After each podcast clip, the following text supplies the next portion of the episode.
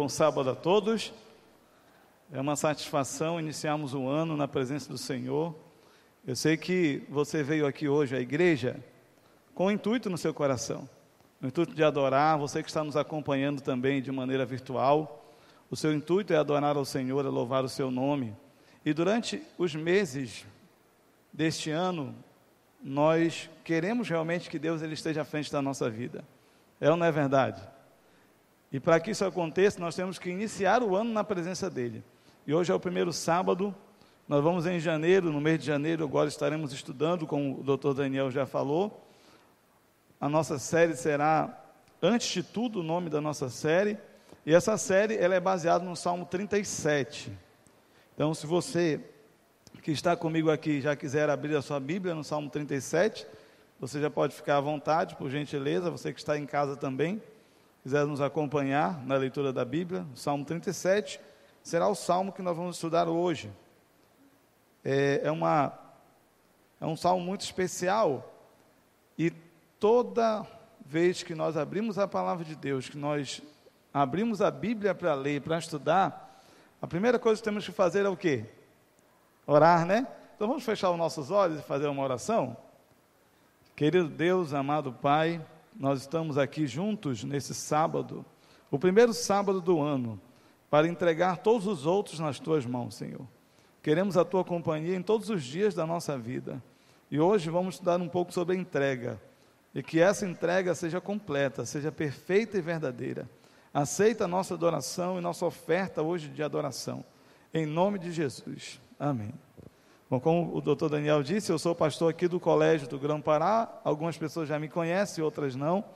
Se você ainda não me conhecia, estou aqui para servir, sou servo de Deus e amigo de todos. Que você precisar de nós na, na área espiritual, estamos aqui para ajudar você, viu? Você pode ficar à vontade. A escola também está aberta. Nós temos muitos alunos aqui do Marco que são alunos do Grão Pará e tem muitos que ainda não são, né? Então, se você já matriculou seu filho em outra escola, dá tempo ainda de você tirar e trazer para o Grão Pará. Tá bom? As nossas matrículas estão abertas. A escola adventista ela foi projetada, idealizada e formulada por Deus para o seu filho. Não foi para o filho de fora da igreja, foi para o seu. E infelizmente, 30% só dos alunos que nós temos na escola são adventistas. O restante não é adventista. Então nós queremos o seu filho lá conosco. Tá bom? Pense nisso projete para esse propósito para a vida dele. Queridos, como eu falei para vocês, durante esse mês nós estaremos estudando esse tema, será o tema central da nossa, do nosso estudo desse mês. Antes de tudo, é o nosso tema.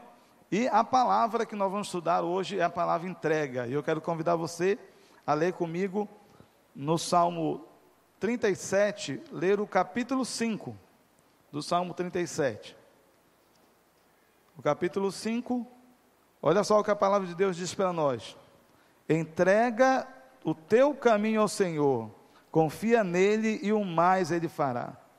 Queridos, vamos destacar só daqui desse texto a palavra entrega.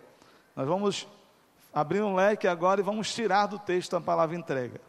Essa palavra é bem interessante porque o salmista, quando ele escreveu esse texto, inspirado por Deus, ele usou um termo hebraico para a palavra entrega que não combina muito, parece, aqui com o texto.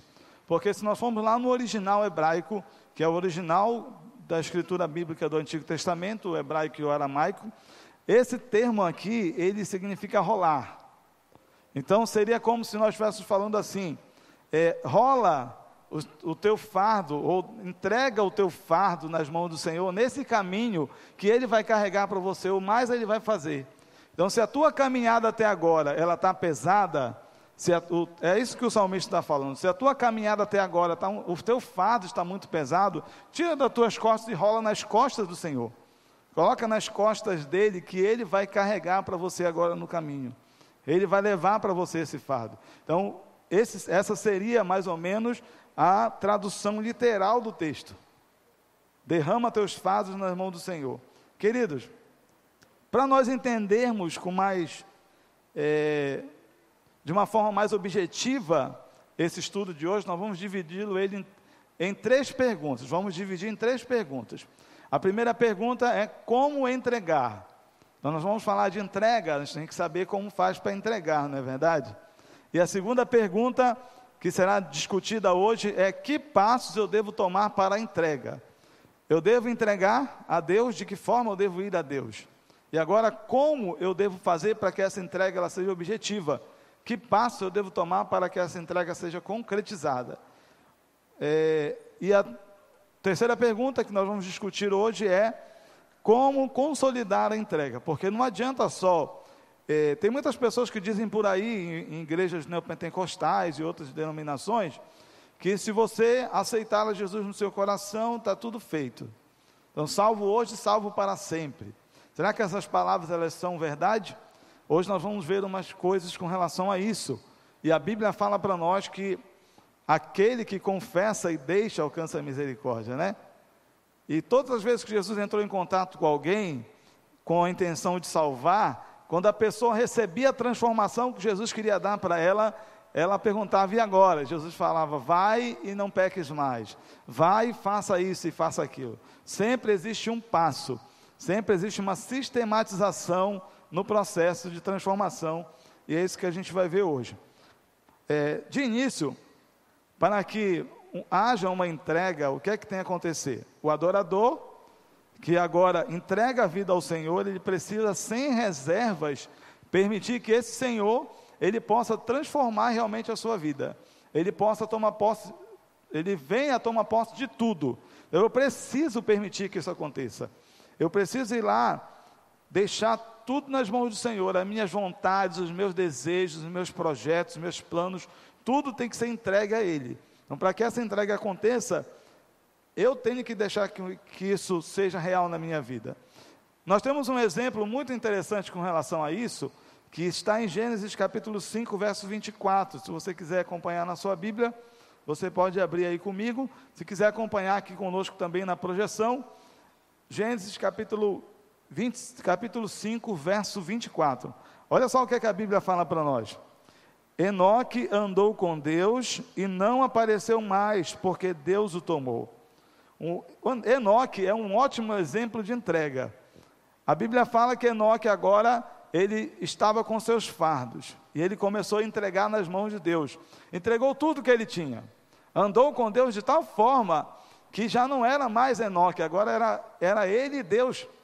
Ele já não se preocupava mais com as suas lutas, com as suas dificuldades desse mundo ele deixava tudo nas mãos do Senhor.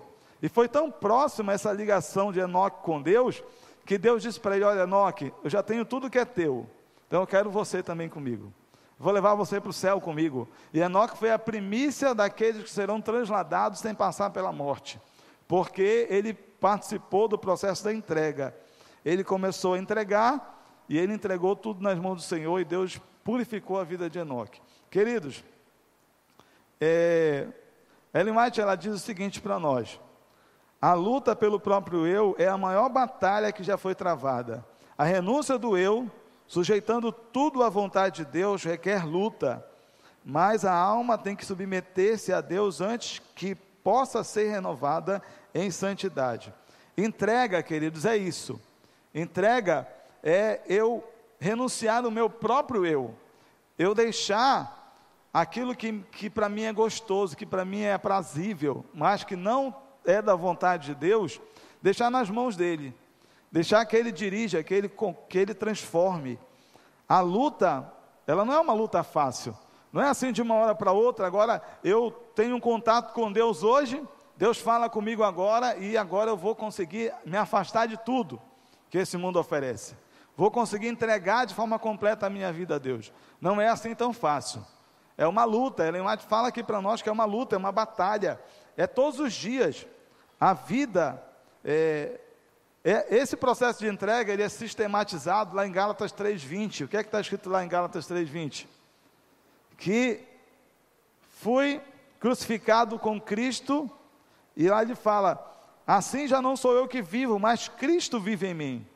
A vida que agora vivo no corpo, vivo pela fé do Filho de Deus, que me amou e se entregou por mim, a si mesmo. Agora, essa, esse é o processo de entrega. É eu receber de Deus a transformação de tal forma que não sou eu mais, é Jesus que vai viver em mim. como aconteceu com Enoque. Se nós fizermos isso, nós vamos conseguir alcançar esse processo, o ideal de Deus que Ele tem para nós. E o segundo passo para nós chegarmos a essa entrega completa, é, ele é sistematizado. É a nossa segunda pergunta de hoje. A primeira pergunta é como entregar. A segunda pergunta é que passos tomar para a entrega. O que é que eu devo fazer agora, já que eu tomei essa decisão de me entregar a Deus nesse ano de 2021? É um ano desconhecido para todos nós. Eu sei que no ano passado, em 2019, quando nós estávamos encerrando o ano, nós fizemos projetos e planos para 2020.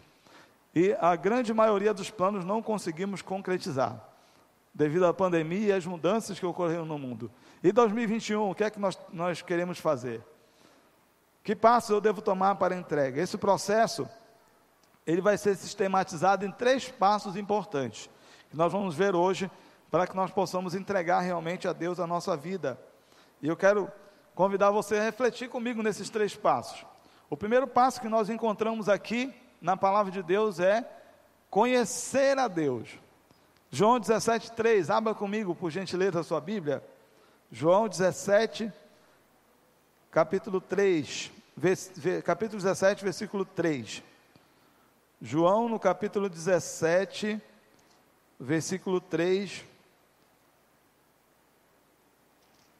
João, capítulo 17, verso 3. O Evangelho de João, ele fala da importância desse passo, da importância de como eu devo fazer isso e o que é que eu devo fazer para que eu possa ter a minha vida em 2021 entregue realmente nas mãos do Senhor. Olha só o que diz a Bíblia. E a vida eterna é esta: que te conheçam a ti, o único Deus verdadeiro, e a Jesus Cristo a quem enviaste. O conhecimento de Deus é fundamental para a formação de um cristão maduro. Não tem como, meus irmãos, meus amigos, não tem como eu chegar à maturidade espiritual, eu chegar ao ideal de Deus para mim se eu não tenho um relacionamento com Ele.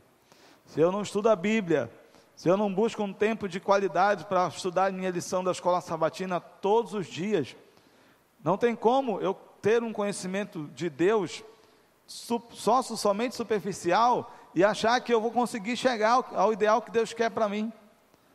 Eu nunca vou conseguir chegar a receber o que Deus quer me dar, a receber o que Deus quer derramar sobre mim, se eu não tiver um contato íntimo com Ele, se eu não tivesse contato pessoal com Ele. Esse conhecimento, ele é necessário, não só na minha vida pessoal, mas também na minha vida prática, na minha vida profissional, na minha vida coletiva. O conhecimento de Deus ele é necessário.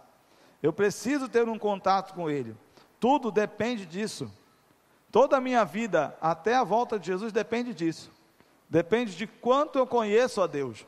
Porque você nunca vai ser amigo de alguém que você não conhece. Não é verdade? Até pode não conhecer pessoalmente, pode conhecer só pela internet. Mas você conversa com aquela pessoa, você tem um relacionamento com ela. Com Deus é da mesma forma. Eu só vou ser amigo profundamente de Deus se eu tiver um relacionamento íntimo com Ele de conhecimento. Então, o primeiro passo para que eu possa entregar minha vida a Deus em 2021 de forma completa é conhecer a Deus. Segunda forma que nós encontramos aqui, e o próprio Jesus, ele fala isso para nós, né? Esse passo, de, ele só é consolidado, a gente só consegue consolidar realmente o conhecimento de Deus se nós tivermos um relacionamento íntimo com o Filho. Muita gente acha que pelo fato somente de estudar a Bíblia, ela já tem um conhecimento de Deus. E não é assim que funciona. Lá em Mateus capítulo 11, verso 27, eu vou projetar aqui na tela para nós nós lermos juntos. Mateus capítulo 11, verso 27, diz assim, ó: Todas as coisas me foram entregues por meu Pai, e ninguém conhece o Filho senão o Pai, e ninguém conhece o Pai senão o Filho, e aquele a quem o Filho quiser revelar. Nós só vamos conseguir concretizar esse passo do conhecimento de Deus se nós conhecermos a Jesus Cristo. Se eu tiver um relacionamento com Ele, senão não tem como. E o segundo passo, para que nós possamos ter um conhecimento realmente, uma entrega completa a Deus, é confessar e arrepender. Lá em Provérbios capítulo 28, verso 13, diz lá que aquele que confessa e deixa alcança o quê? Alcança a misericórdia, né? Então, se eu não for até Deus e confessar os meus pecados, é claro que Deus ele conhece o seu coração. Deus sabe cada coisa que você faz, aquilo que você vai fazer, aquilo que você deixa de fazer, Deus conhece. Não precisava você falar para ele para ele conhecer, mas ele precisa, ele tem um desejo de ouvir da sua voz. Ouvir você falar, você expressar o que é que você está sentindo. Você mostrar para ele quais são os seus problemas, as suas dificuldades. É claro que para que nossa, nossos pecados sejam perdoados, para que Deus aceite o nosso arrependimento, não precisa nós pagarmos penitência para isso. Não precisa eu ir até uma, uma escadaria de uma, de uma igreja e subir lá aquela escadaria de joelhos para que eu possa ser perdoado por Deus. Ou então ir comigo me confessar até um homem para ser perdoado por Deus. Não precisa disso. Deus ele só quer uma confissão sincera e específica. A confissão ela tem que ser específica. Eu não posso chegar para Deus, Senhor, todos os dias eu faço aquela oração, Senhor, perdoa meus pecados. Aí amanhã de novo, Senhor, perdoa meus pecados. Deus, Ele quer que você fale, Senhor, me, me perdoa porque hoje eu fiz isso, hoje eu fiz aquilo, hoje eu, foi dessa forma que aconteceu, eu não quero fazer mais isso. Eu não quero mais agir dessa forma. Então, tem que, tem que ser como? Tem que ser objetiva e direta, direto ao ponto. É claro que esse, esse processo de confissão e, e abandono do mal, ele não, é, não diz respeito somente ao que eu faço para com Deus, porque muitas vezes eu cometo falhas para com Deus, eu peço perdão para Deus, Deus me perdoa. Mas é aquela falha que eu cometi para com o meu próximo. Aquele pecado que machucou alguém. A Bíblia fala que eu tenho que ir até a pessoa e pedir perdão para ela. Confessar a minha falha para com ela. Para que eu possa estar quite com Deus. Dentro desse processo de entrega a Deus, a comunhão com o próximo também faz parte. O relacionamento com o, com o próximo também faz parte. E o terceiro ponto aqui de, da nossa entrega a Deus é a mudança de foco. Queridos, a mudança de foco, ela é muito importante. Quando é que acontece a mudança de foco na minha vida? Quando a velha vida que eu tinha, eu deixo com que ela morra e agora eu vivo uma nova vida em Cristo. Eu tenho uma transformação completa na minha vida. Agora, a partir desse momento, o foco já não é mais aquele que eu tinha no passado. Muitas vezes, queridos, nós deixamos que o velho homem, ele continue vivo em nós. Muitas vezes num trato comercial que não é tão aceitável, às vezes numa palavra que eu falo ainda que não deveria falar, que magoa as pessoas ou então não é tão agradável. Às vezes num comportamento que eu tenho que eu não quero abandonar, eu deixo que o velho homem continue ali vivendo em mim. Isso é uma coisa muito séria, porque nós sabemos que nós temos duas naturezas. Nós temos a natureza espiritual e temos a natureza pecaminosa que nós herdamos de Adão. Se nós não alimentarmos a natureza espiritual, a natureza pecaminosa, ela vai continuar viva e trabalhando para destruir a nossa vida. E Deus ele não quer isso de nós, ele quer que nós tenhamos uma mudança de foco completa, que a transformação seja completa. E o que é que ele fala? Ellen White diz assim: o pecado, por menor que possa parecer, implica em risco de perda da vida eterna. Então, pode ser, ah, é uma coisinha assim, tão, tão simples, tão pequena, Deus não vai se preocupar com isso, um dia Deus me perdoa. Queridos, por menor que seja a falha, ela pode implicar na perda da vida eterna. Então, o princípio da mordomia está aqui, é tudo de mim resposta ao tudo de Deus. É eu devolvendo para Deus o que Ele já me deu tudo, Ele morreu por mim, Ele deu a vida por mim. O que é que eu posso fazer agora? É o mínimo, é entregar tudo que eu tenho nas mãos dele, é mudar todo o rumo da minha vida por vontade de Deus, para fazer a vontade de Deus, queridos, é isso que Ele quer de nós. E o terceiro, é, esse pensamento agora, ele nos leva a imaginar, porque assim, eu posso fazer tudo isso, e está tudo certo então? Eu entreguei, eu segui o espaço da entrega, está tudo certo agora? Ou precisa fazer mais alguma coisa? Queridos, esse pensamento nos leva à terceira pergunta do nosso estudo de hoje: Como eu faço para consolidar essa entrega? Porque não adianta só eu pegar agora e seguir algumas regrinhas para que eu consiga chegar ao céu, se essas regras não fazem diferença na minha vida? Se daqui para amanhã eu esqueço tudo e volto a fazer o que eu fazia antes, volto a viver do jeito que eu vivia antes, não adianta nada. Esse processo, ele é um processo que deve ser contínuo na minha vida. Deve ser hoje e para sempre, até a eternidade. Só assim eu vou conseguir realmente viver uma vida entregue nas mãos do Senhor. E lá em Romanos capítulo 12, verso 1 e 2, o que é que diz lá a Bíblia? Vamos ler lá comigo? Romanos capítulo 12, verso 1 e 2. Se você quiser acompanhar também aqui na tela, você pode acompanhar o texto na tela. Se você quiser acompanhar comigo no, na Bíblia, abra sua Bíblia lá em Romanos capítulo 12, verso 1 e 2. Olha o que é que a Bíblia fala.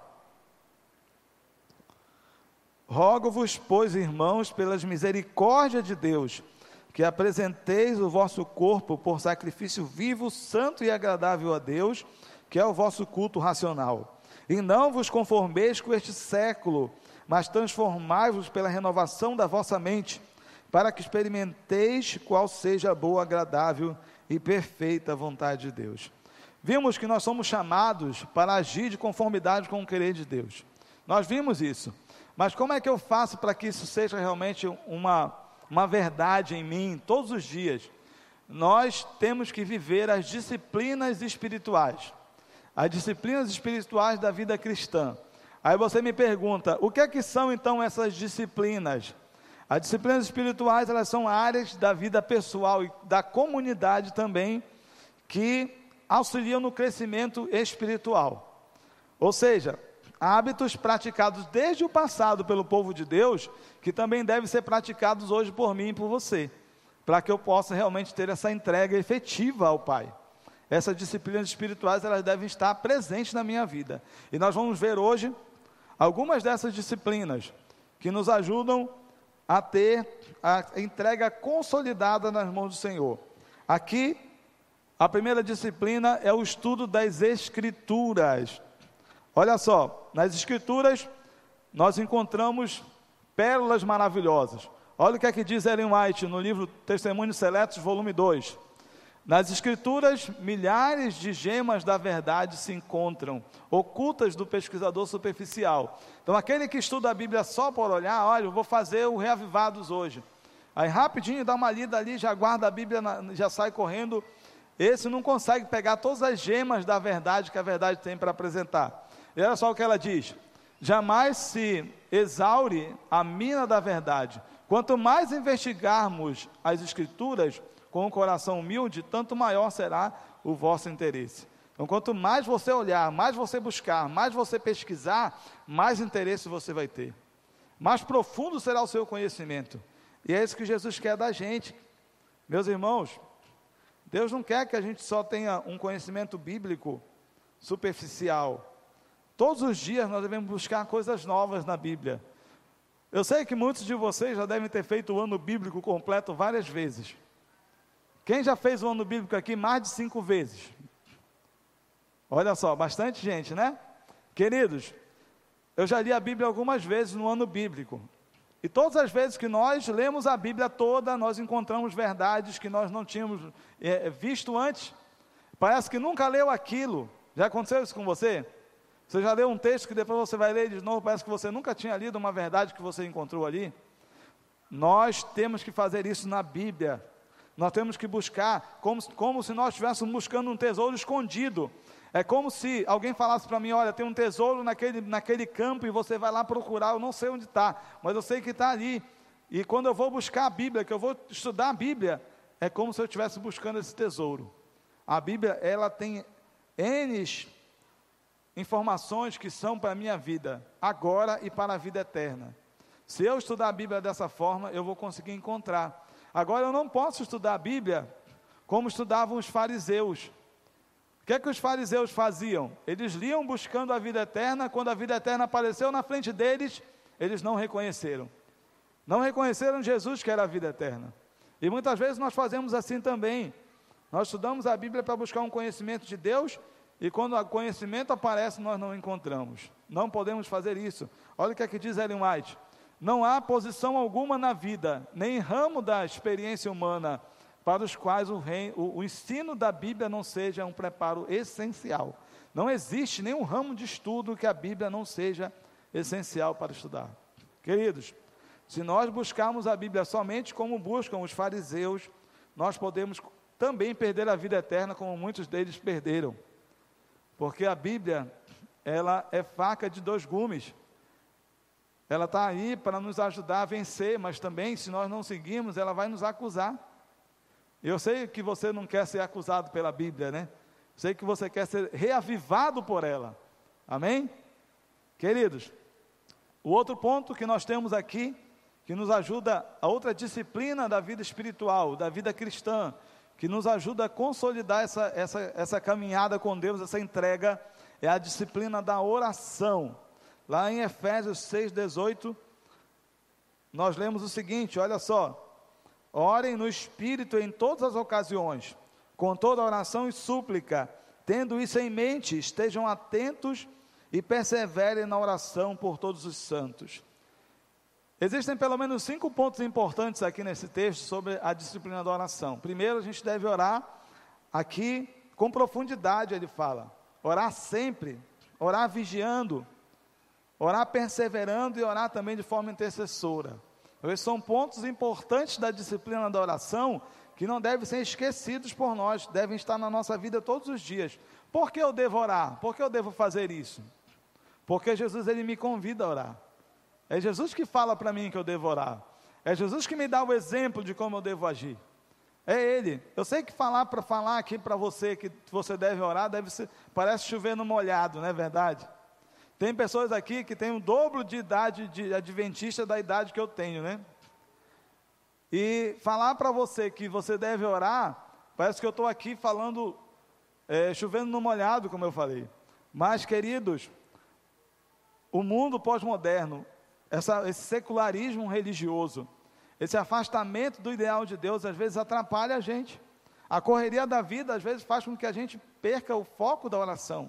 E nós não, de, não podemos deixar isso acontecer, porque foi que Jesus falou para a gente? Então, enquanto vocês orarem, Jesus mandou a gente orar também. Jesus disse: Olha, mas quando você orar, por isso eu lhes digo: peçam, busquem. Então, Jesus falou para a gente orar, o ideal dele é, para nós é esse. Ele deu o exemplo. Ele quer que nós tenhamos uma vida de oração completa. E o que é que a oração é para nós? A oração é abrir o coração a Deus como a um amigo. A oração, ela não traz Deus até nós, mas ela nos eleva até o Senhor. Quando você se ajoelha para orar, você tá, os anjos pegam você na mão e levantam você até o céu. A sua oração vai até o céu. É Deus está ouvindo você. Não existe uma oração sincera que Deus não escute.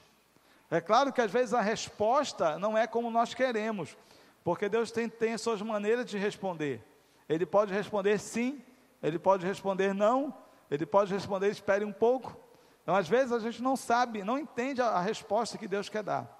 Mas nós temos que orar, temos que buscar a Deus. O terceiro ponto aqui, a terceira disciplina que nós vamos ver hoje, é o testemunho pessoal.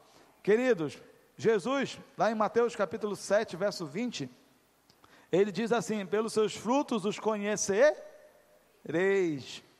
Os frutos, eles são um aspecto importante da entrega. Porque você já imaginou alguém que já está na igreja há 20 anos? Ele anteriormente ele era ele era alcoólatra. E ele conheceu o evangelho. E ele continuou bebendo por 20 anos e hoje ainda é alcoólatra. Que frutos ele está apresentando? Você consegue entender? Então, os frutos, eles são muito importantes. Lá em Tiago, capítulo 2, verso 17, fala que nós, que a fé sem obras, ela é o quê? Morta as obras elas não nos salvam, a gente sabe disso. Nós sabemos que nós somos salvos pela fé. É a fé que nos transforma, é a fé que nos salva. Mas as obras elas nos, nos justificam diante dos homens. Então, quando alguém olha para você e ela, ela olha no seu peito escrito, você é realmente aquele, aquela pessoa um crente. Aquele lá é um cristão. O trato dele comercial é de cristão. O relacionamento dele com a família é de cristão. O relacionamento dele com a igreja é de cristão. O comportamento dele é de cristão. Gente, o sermão mais poderoso que existe é uma vida de um crente verdadeiro e sincero. Esse sermão prega melhor do que qualquer sermão que já foi pregado no mundo. Assim, quando nós produzimos os frutos, quando nós estamos diante de Deus, olha o que aqui Ellen White fala: pessoa alguma pode, na verdade, confessar a Cristo diante do mundo, a menos que nela habite a mente e o espírito de Cristo.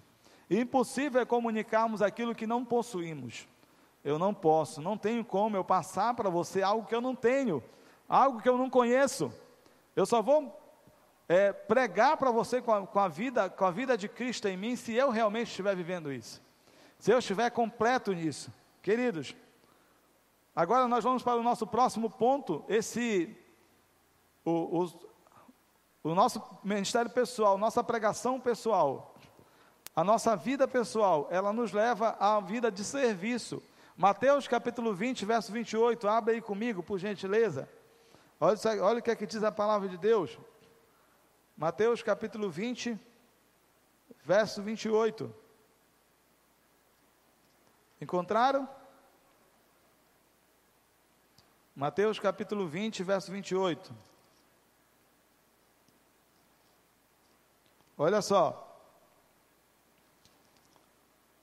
Mateus capítulo 20, verso 28.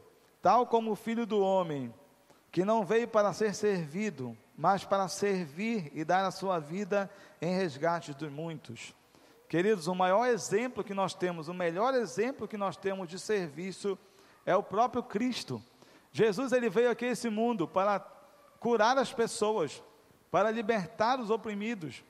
Ele veio aqui a esse mundo para ensinar. Ele discipulou os seus, os seus, os seus amigos, aqueles que estavam ali com ele, seus aprendizes, ele mostrou para eles um pouco do que ele tinha.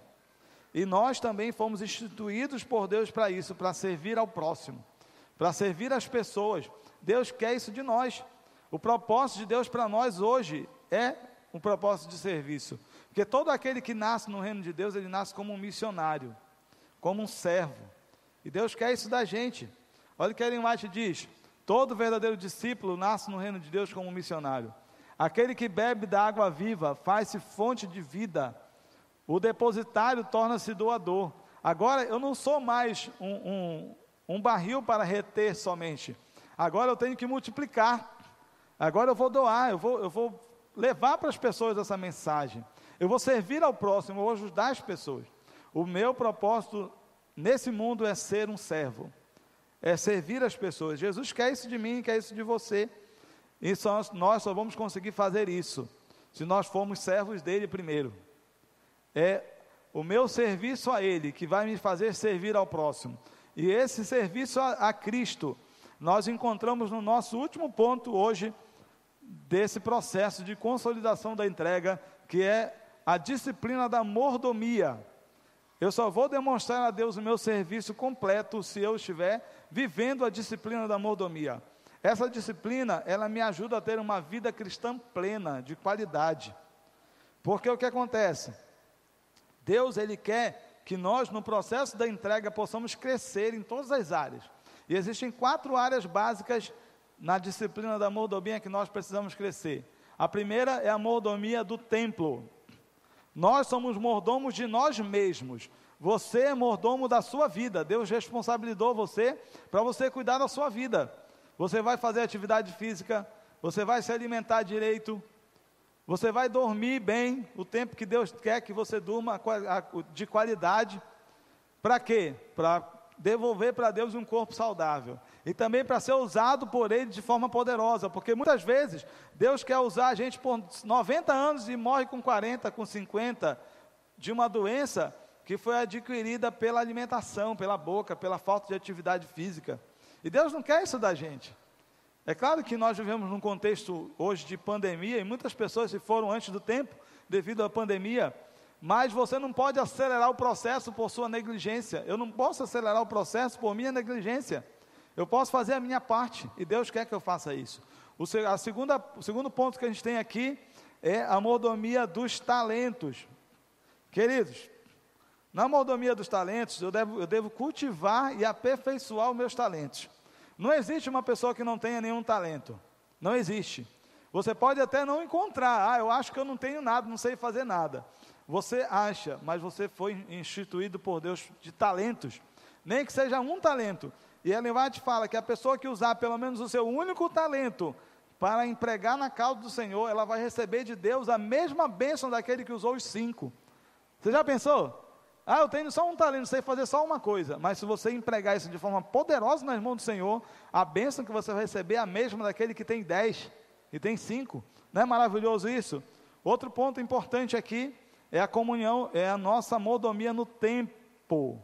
Queridos, eu sei que se você é, é, vive como eu, você vive sem tempo. Eu saio de casa às seis e meia da manhã e venho para a escola, gente tem as atividades da escola e volto às seis da tarde, e o tempo é corrido, aí tem, aí tem que ter tempo para a família, aí tem tempo para os estudos, tem tempo. Eu sei que muitas vezes nós vivemos um, um, um momento difícil, e sem tempo mesmo. Mas nós temos que ter tempo para três coisas básicas no nosso dia, na nossa correria da semana: para ter comunhão com Deus, para ajudar o próximo e para falar do Evangelho para alguém. Então, se eu não estou tendo tempo para isso, eu não estou tendo tempo para as outras coisas também. Eu não vou ter tempo para a família, eu não vou ter tempo para nada. Então, eu preciso ajudar o próximo, pregar o Evangelho e falar com Deus. Eu preciso ter esse tempo, porque o que é que a Bíblia fala para mim? Que eu preciso remir o tempo, eu preciso ajustar o meu tempo, organizar o meu tempo. E o último ponto aqui que nós temos da mordomia, da, da nossa disciplina da mordomia, é a mordomia dos talentos. Querido, na verdade, a mordomia do tesouro. O último ponto que nós temos aqui é a mordomia do tesouro. O tesouro são os bens que nós temos, que Deus nos dá. E Deus, é, nós temos que lembrar sempre que é Ele que nos dá. Ele é o benfeitor de tudo. E ele sistematizou um processo para que nós possamos entender isso, que foi o dízimo. O dízimo e as ofertas. Quando eu vou até Deus, eu devolvo o dízimo, eu não estou dando para Deus alguma coisa, porque já é dele. Não é meu, eu não estou doando, ah, eu vou doar meu dízimo hoje. Não.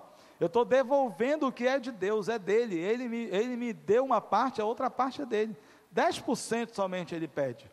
90% é meu.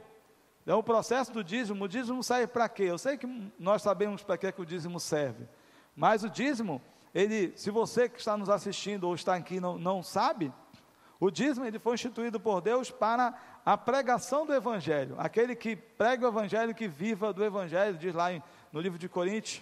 Então, dízimo ele, é, ele tem esse fim, mas não para por aí. Deus também instituiu no, no, na mordomia do tesouro as ofertas. A oferta, ela é usada, e foi usada no passado e é usada hoje ainda, basicamente para a manutenção do templo, para a reforma, compra de equipamentos, para projetos oficiais da igreja e outras coisas mais que a gente possa usar também para a pregação do evangelho aqui. A oferta é usada por isso, para isso. Só que essa oferta, ela tem que ser proporcional às bênçãos que eu recebo. Olha o que, é que diz aqui a Bíblia, Lucas 12, 48. A quem muito foi dado, muito será exigido, e a quem muito foi confiado, muito mais lhe será pedido. Então, para mim, se eu, eu não posso querer ofertar como alguém que ganha muito mais do que eu, que tem uma, uma, foi abençoado muito mais do que eu. Mas eu também não posso querer ofertar agora com, com mesquinharia. Deus quer que eu devolva liberalmente, que eu tenha uma, uma oferta proporcional ao que eu ganho. E é muito importante que nós formemos um pacto com Deus. Ah, eu vou devolver 5%, eu vou devolver de oferta 10%. Fica a seu critério, é Deus e você, um contrato seu com Ele. Mas para que eu possa ser um mordomo do, do, do, meu tesouro, eu tenho que ser sistemático com Deus também. Deus quer isso da gente porque Ele é um Deus de amor, Ele é um Deus que é um Deus também perfeito, é um Deus de perfeição, e Ele quer que essa perfeição ela esteja viva em mim. Queridos, por fim, nós relembramos hoje e aprendemos também que Deus ele requer de nós uma entrega completa, uma entrega verdadeira, e que essa entrega ela deve gerar em nós uma transformação. E ela deve fazer com que eu tenha um contato mais íntimo com Ele. Ela deve fazer também com que eu abandone o mal, o pecado. Essa entrega deve fazer com que a minha velha vida morra e agora eu vivo uma nova vida. Deus ele quer isso de nós. E também nós vimos aqui que isso só vai ser possível consolidar-se se eu através desse processo de entrega, eu tiver uma renovação espiritual na minha vida, através das disciplinas espirituais, através da oração, do estudo da Bíblia, do serviço pessoal, da comunhão com Deus, da mordomia. Eu só vou conseguir fazer isso se eu estiver realmente protegido com a armadura de Deus. Deus ele quer que você e eu sejamos pessoas diferentes em 2021. Se tem alguma coisa na sua vida, na vida da sua família, que ainda precisa ser entregue por completo nas mãos do Senhor, esse é o momento. Esse é o momento da salvação. Hoje é o dia da esperança. Hoje Deus trouxe a gente aqui nessa casa, não só para que nós possamos é, receber mais uma mensagem, sair daqui do jeito que nós entramos. Ele nos trouxe aqui para que nós possamos sair daqui revigorados, transformados. O mundo, gente, o mundo está aí perdido, o mundo jaz no maligno.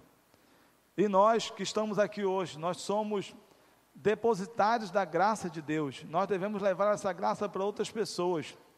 Existe alguma coisa que precisa ser oferecido no altar do Senhor ainda na sua vida? Faça uma reflexão. Você que está nos assistindo também, faça uma reflexão a Deus. Pergunte para o Senhor: Senhor, tem alguma coisa que eu não consigo enxergar na minha vida que precisa ser entregue nas tuas mãos? Precisa ser transformado para que eu consiga chegar ao teu ideal para mim? Queridos, se você aceita hoje renovar o seu compromisso com Deus, se você aceita hoje nessa manhã deixar com que Ele carregue os seus fardos, deixar que Ele leve seu, seu pesado fardo do pecado, e deixar que Ele possa realmente fazer a vontade dEle de forma completa na sua vida.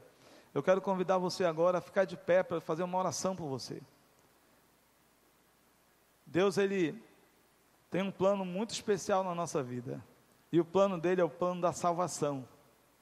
Mas essa salvação não é só para mim, essa salvação é para mim, é para todos que estão perdidos aqui nesse mundo também. E se tem alguém que está conosco hoje, ou está nos assistindo aqui pelas redes sociais, que está afastado do Senhor, que faz tempo que entregou a vida nas mãos do Senhor e agora se afastou por algum motivo, e você quer refazer essa entrega hoje, você quer entregar completamente a sua vida nas mãos do Senhor hoje, eu quero que você fique de pé onde você está. Fique de pé também aqui comigo, feche seus olhos para nós orarmos ao Senhor. Querido Deus, nós precisamos, Senhor, nesse próximo ano, nesse ano que está iniciando agora, nós precisamos da tua companhia, ó Deus. Senhor, nós temos muitas coisas a realizar, temos planos, projetos, mas nós queremos, primeiramente, Senhor, entregar nossa vida nas tuas mãos, confiar em Ti, Senhor, deixar que o mais o Senhor faça por nós, entregar o nosso caminho, Senhor, nas tuas mãos, ó Deus. Querido Pai, tem alguém, Senhor, que está talvez nos assistindo hoje, que esteja afastado de Ti, que talvez por algum, alguma surpresa desse mundo tenha esquecido, Senhor, qual era o caminho que devia seguir. Mas a, mostra para ele hoje, Senhor, que ainda há esperança, que a esperança em Cristo ela está aberta a todos nós. E Senhor nos ajuda, ó Deus, nos ajuda a ter uma vida renovada. Nos ajuda a viver o ano de 2021. Tá, no máximo que nós podemos viver na tua presença. Que nós possamos entregar, Senhor, todos os nossos defeitos, nossas faltas nas tuas mãos. Perdoa os nossos pecados e nos reaviva com a tua palavra e com a tua comunhão, Senhor, com o contato contigo. Abençoe cada família aqui da Igreja do Marco e todos que estão nos acompanhando em todos os lugares. Que eles sintam a tua paz e o teu amor. Em nome de Jesus. Amém.